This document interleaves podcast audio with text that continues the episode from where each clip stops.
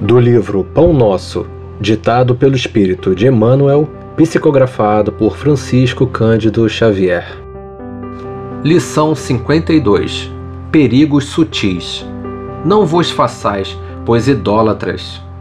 Paulo, em primeira carta aos Coríntios, capítulo 10, versículo 7. A recomendação de Paulo aos Coríntios deve ser lembrada e aplicada em qualquer tempo nos serviços de ascensão religiosa do mundo.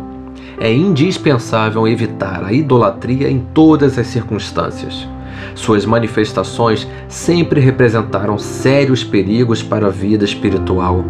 As crenças antigas permanecem repletas de cultos exteriores e de ídolos mortos. O Consolador, enviado ao mundo na venerável missão espiritista, vigiará contra esse venenoso processo de paralisia da alma. Aqui e acolá surgem pruridos de adoração que se faz imprescindível combater. Não mais imagens dos círculos humanos, nem instrumentos físicos supostamente santificados para cerimônias convencionais, mas entidades amigas e médiuns terrenos que a inconsciência alheia vai entronizando inadvertidamente no altar frágil de honrarias fantasiosas. É necessário reconhecer que aí temos um perigo sutil, através do qual inúmeros trabalhadores têm resvalado para o despenhadeiro da inutilidade.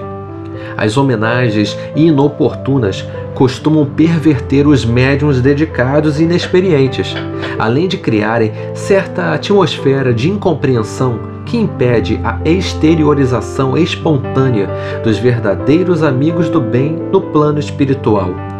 Ninguém se esqueça da condição de aperfeiçoamento relativo dos mensageiros desencarnados que se comunicam e do quadro de necessidades imediatas da vida dos medianeiros humanos. Combatamos os ídolos falsos que ameaçam o espiritismo cristão Utilize, cada discípulo, os amplos recursos da lei de cooperação. Atire-se ao esforço próprio com sincero devotamento à tarefa e lembremos-nos todos de que no apostolado do Mestre Divino, o amor e a fidelidade a Deus constituíram o tema central.